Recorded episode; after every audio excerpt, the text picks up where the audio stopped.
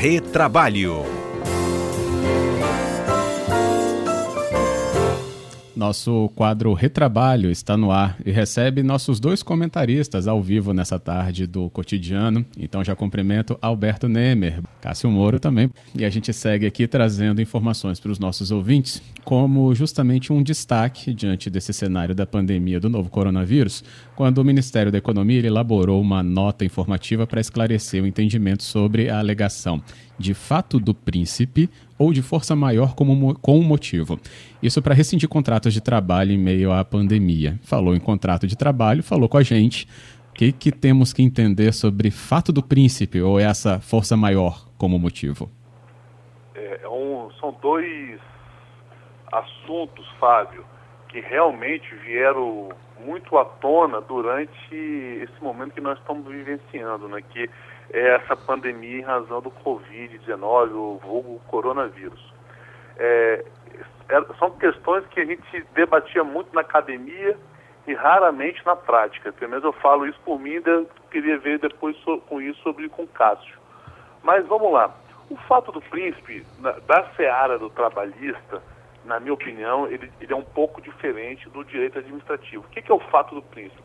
É quando algum ato praticado pelo, pela autoridade, seja ela municipal, estadual ou federal, né, impossibilita a continuação da atividade da empresa, seja ela permanente, ou seja, em definitivo, ou, ou temporariamente. A CLT, é, com base nisso, ou seja, quando a autoridade municipal, federal ou estadual manda, interrompe por, por ato dela a atividade empresarial, ou seja, manda fechar por algum motivo, né, é, ele poderá ser responsabilizado pela indenização na rescisão dos contratos de trabalho.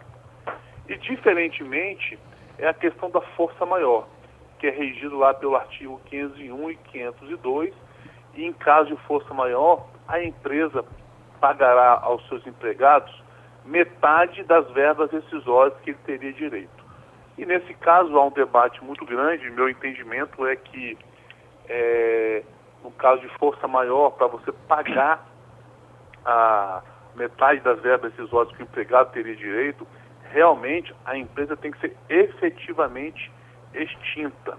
Então, de uma análise muito superficial, eu acredito que é, no caso que nós estamos vivenciando, é, a gente pode aplicar, dependendo do caso concreto, o fato do príncipe, ou seja, a indenização pelo governo quando a atividade é interrompida de forma temporária ou definitiva. A questão de força maior, eu acredito, assim, na minha opinião, que não é aplicável ao presente caso que estamos vivenciando. Concorda, Cássio? Discorda totalmente? Mais ou menos. vamos lá. Primeiro, vamos falar pouco. A, a, Ministério do Trabalho e Emprego, e, ou melhor, Ministério da Economia, é, agora o Ministério da Economia, fez uma nota técnica com uma interpretação bem razoável dessa lei, esclarecendo de forma até interessante. O que, que acontece? As pessoas estão ainda com muitas dúvidas na hora de rescindir contratos, seja o trabalhador, seja o empresário. A força maior é uma previsão do artigo 502 da CLT que diz o seguinte: ocorrendo fato de força maior que determine, aí vem um detalhe, a extinção da empresa ou de algum estabelecimento, uma filial, é assegurado o pagamento de uh, metade da indenização. O que, que significa isso? Que significa que no caso de força maior, talvez estejamos vivendo um caso de força maior, ou seja, a, a, a empresa vai ter que fechar, e se essa empresa tiver que fechar e você tiver que rescindir o contrato, pode ser aplicável, eu, eu acho que eu, eu, eu, eu, eu, acho que eu acho que pode ser aplicável sim, e a Caixa Econômica até tem viabilizado o pagamento também de 20% do FG, da indenização do FGTS, atendendo a isso. O artigo 502 diz que se paga metade da indenização rescisória, ou seja, não é metade de toda a rescisão, mas só da indenização pela rescisão. Então, se você recebia 40% do FGTS, vai receber 20%, e apenas nos casos em que a empresa fechar as portas, não é se você vai, ah, por exemplo, eu tenho um, eu tenho um restaurante e vou despedir apenas os garçons, não vou ficar com a cozinha para entrega. Não se aplica, certo? Quando a questão do fato do príncipe, aquela que, uh, o fato do príncipe é aquela questão que até já o presidente já divulgou, que os estados e municípios vão ter que pagar a conta das ervas decisórias. Não é bem assim, aí eu acho muito complicada a aplicação do fato do príncipe. O artigo 486 diz que a paralisação temporária definitiva do trabalho por ato do município, do estado, do governo federal, é, se é, for impossibilitada a continuação da atividade, a, o governo pode ser responsável pelo pagamento de rescisórias. Então, o, empre, o empregador vai ter que pagar essas rescisórias e se, se, aplicar um caso desses aqui, ele pode depois cobrar numa ação de regresso contra o Estado, o município ou o governo federal. Qual é o problema disso? Que os atos é, é, municipais e estaduais que, que interrompem o comércio, eles não interrompem a atividade, eles só interrompem o atendimento externo, ou seja, as, as empresas podem continuar com o trabalho interno, continuar com delivery e outras coisas. O que não pode é só o atendimento, ou seja, os atos não interrompem a atividade. E é aí que está o problema de aplicar o fato do príncipe. Eu acho que vai ser o primeiro programa que realmente eu, eu e Carlos vamos divergir muito. Hein? Porque... Fiquem à vontade. Eu estou concordando até com a nota técnica do Ministério da Economia aqui. Verdade. Que, na verdade, assim, no meu entendimento, Cássio, em relação à força maior, é, não é devido só a metade, não é da multa, né? É, de, é devido a metade de tudo que seria devido na rescisão sem justa causa inclusive metade do aviso prévio e outras rubricas que tiverem na, na, é, devidos, conforme o artigo 502, salvo o melhor juízo, inciso 2, ou 1 ou 2, não me lembro de cabeça. Em relação a, a, ao fato do príncipe, você muito bem delineou e, e, exemplificou muito bem, mas vamos pegar um exemplo, assim, é, nós sabemos que até um pouco tempo atrás, os shoppings, né, todos, a maioria dos shoppings, tiveram a sua atividade é, parada. Né? Nem, nem, nem, nem, eu, nem eu, se tivesse uma loja de alimentos dentro do shopping, eu poderia funcionar para fazer delivery. Então, nesse caso, de forma. E eu não tive o meu estabelecimento extinto. Na verdade, eu tive minha atividade paralisada de forma temporária.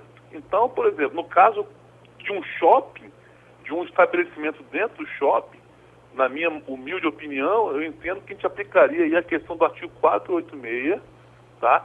E essa indenização, é, e, essa indenização, é, eu entendo que caberia, a, a, a, o debate seria quem iria buscar essa indenização, se seria o empregado em face do governo ou se seria a empresa em face do governo. É essa então, dúvida que eu também estou.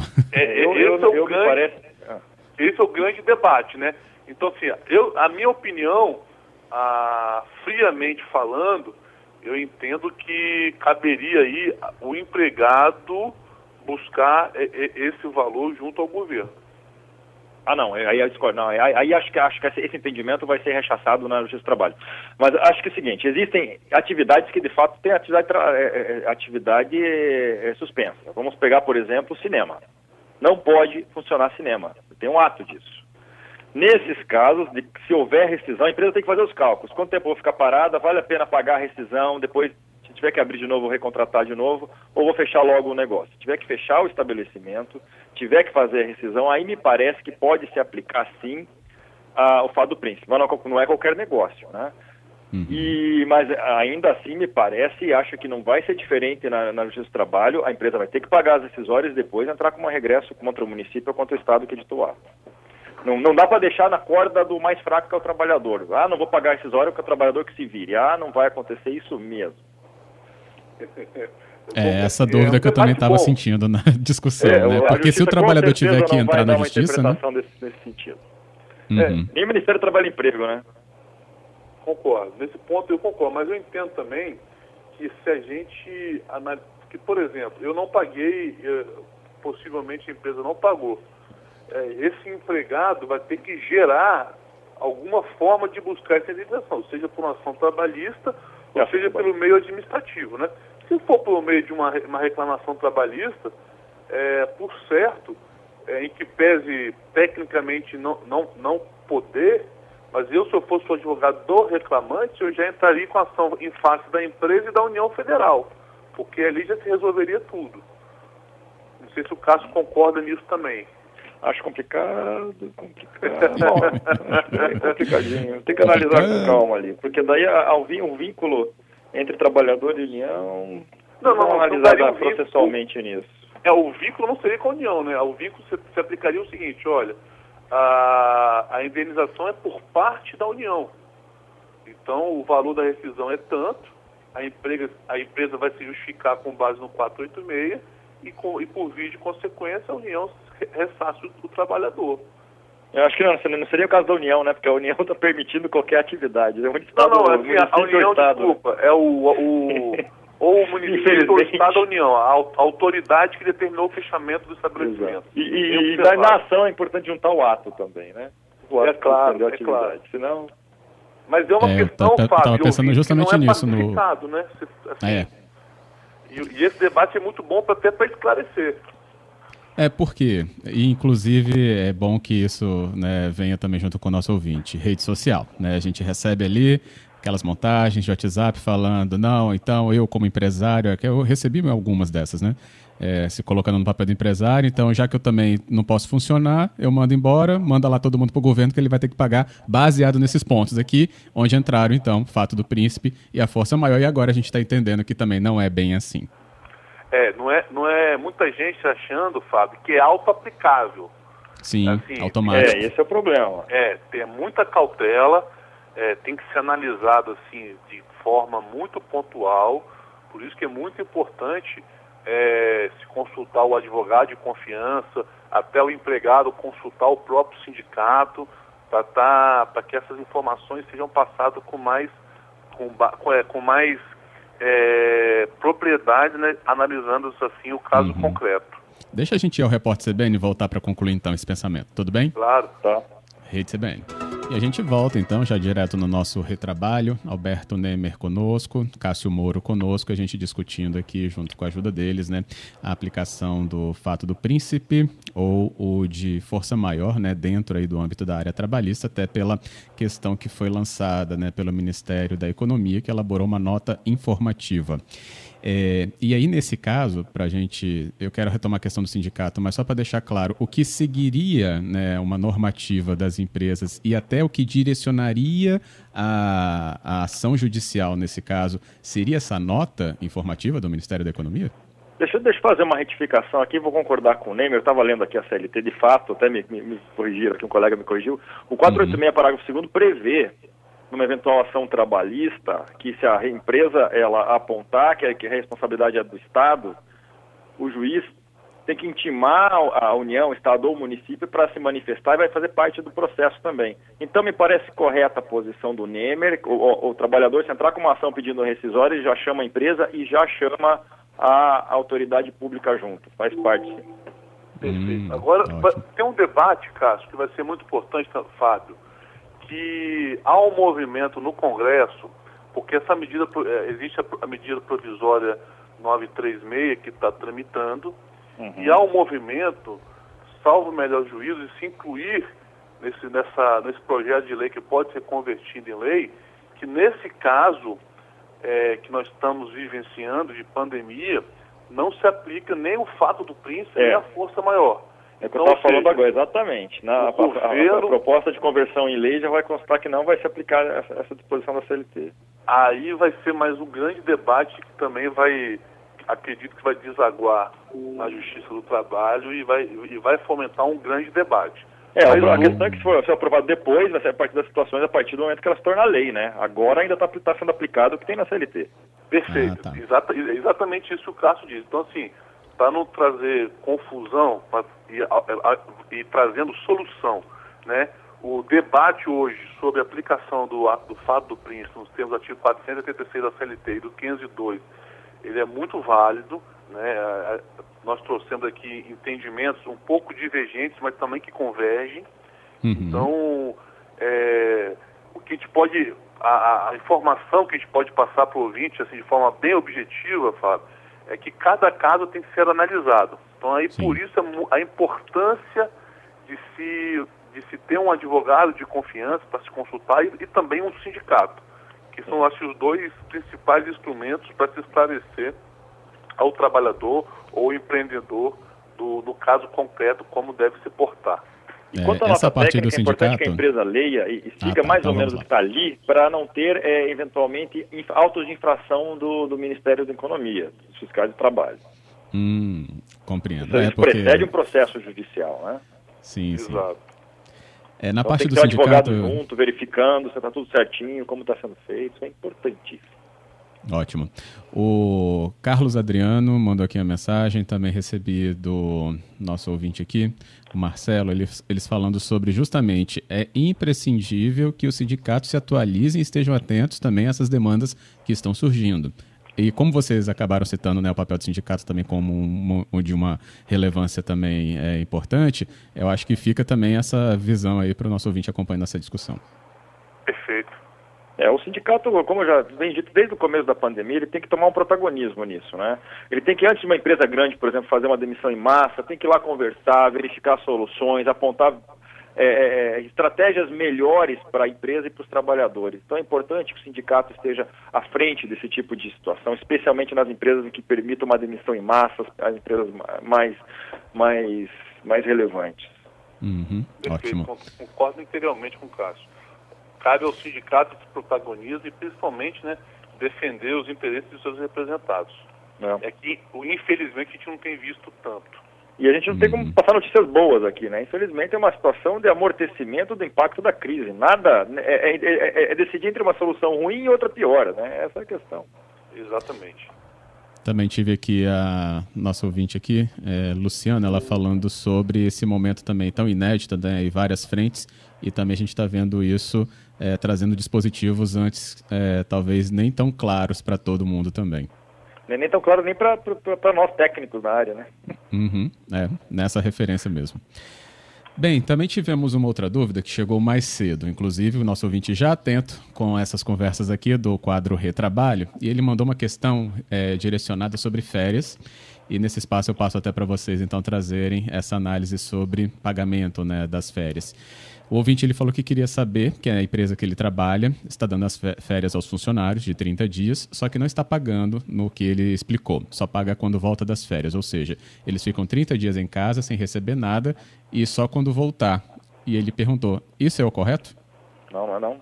O pagamento tem que ser antecipado. Até tem uma flexibilidade com a, com a, com a 927, mas não, não dá para pagar depois, não. Quer falar mais, Neymar? Você quer mais? É, na verdade, existe a questão, assim, a, a questão ordinária, ou seja, a, a regulamentação da CLT é que o pagamento das férias sejam realizar, seja realizado o pagamento até dois dias antes do início das férias. Tá? Inclusive aquele um terço. Mas, mas veio a medida provisória 927, que regulamentou também a novas, novas modalidades de férias, inclusive a forma de comunicação, né? Porque antes você precisava de 30 dias para comunicar e com a medida provisória 927, você pode ter dois dias, 48 horas de antecedência, uhum. e o pagamento foi flexibilizado. Então, se a gente está falando de pagamento de férias, nesse momento de pandemia, o pagamento pode ser feito até o quinto dia útil do mês subsequente às férias concedidas. Por exemplo, se ele teve as férias concedidas hoje, dia 30 de junho, ele vai poder receber até o quinto dia útil de agosto. de julho. De julho, de julho desculpa. É. De julho. É. Mas, por exemplo, se ele recebeu as férias no dia 25 de maio, ele vai ter que receber até o dia quinto útil deste mês, de junho. E então pode ter acontecido a situação que, a, que, que, o, que o ouvinte falou, né? Dele receber depois de gozo. Exatamente. Então pode voltou. acontecer dele uhum. receber é, até um pouquinho, um mês depois, ou antes. Vai depender do, dia, da, da do dia que as férias foram concedidas. Mas outro fato importante, acho que o Cássio mencionou aí, mas é importante registrar, que o que está bem flexível, o que foi flexibilizado foi o pagamento daquele um terço de férias, que vai poder ser pago até a parcela do 13 terceiro salário. É, exatamente. Um terço de férias é lá para o final. Exatamente. Uhum. Então, essa medida, na minha opinião, foi para viabilizar ah, primeiro, para não incentivar a dispensa, e como nenhuma, nenhuma empresa estava preparada para conceder tantas férias, foi essa flexibilização financeira que viabilizou, que viabilizou algum, algumas empresas a darem as férias ao invés de dispensar. É importante também falar que esse, esse, pagamento flexibilizado é no caso de antecipação das férias. Caso as férias já, já, já estavam previstas para esse mesmo período, segue a regra normal da CLT. Isso aí. Isso ah, aí. ótimo. Uhum. A Silvia lembrou aqui no poder público. É, quando sai, recebe apenas o terço e o restante depois quando volta, né? Em questões aí dentro da normalidade também, acredito eu, né, Silvio? E vocês? Aí é do regime, do, do regime público, né? Vai é, do regime CLT é o regime que, que o, o órgão adota. Que foi o que a gente estava explicando aqui. E ah, não se aplica a MP para a administração pública. Beleza. O Silva, nosso ouvinte. Senhores, muito obrigado. Acho que saímos com muito mais informação depois da nossa conversa aqui nessa tarde no Retrabalho. Agradeço. Fábio, agradeço mais uma vez. Agradeço aí aos ouvintes, a participação deles é muito importante. E agradeço ao, ao amigo Cássio aí pela, pelo mais um ensinamento aí. Obrigado, Cássio. Obrigado. Também agradeço a todo mundo aí. Obrigado, Nemer. Obrigado, Fábio. Obrigado aos ouvintes. E é isso aí. Estamos aqui para quando precisarem. Com certeza. Semana que vem a gente precisa mesmo. Quarta-feira é nosso tá Ótimo. um abraço. Tudo de bom. Um abraço. Tchau, tchau.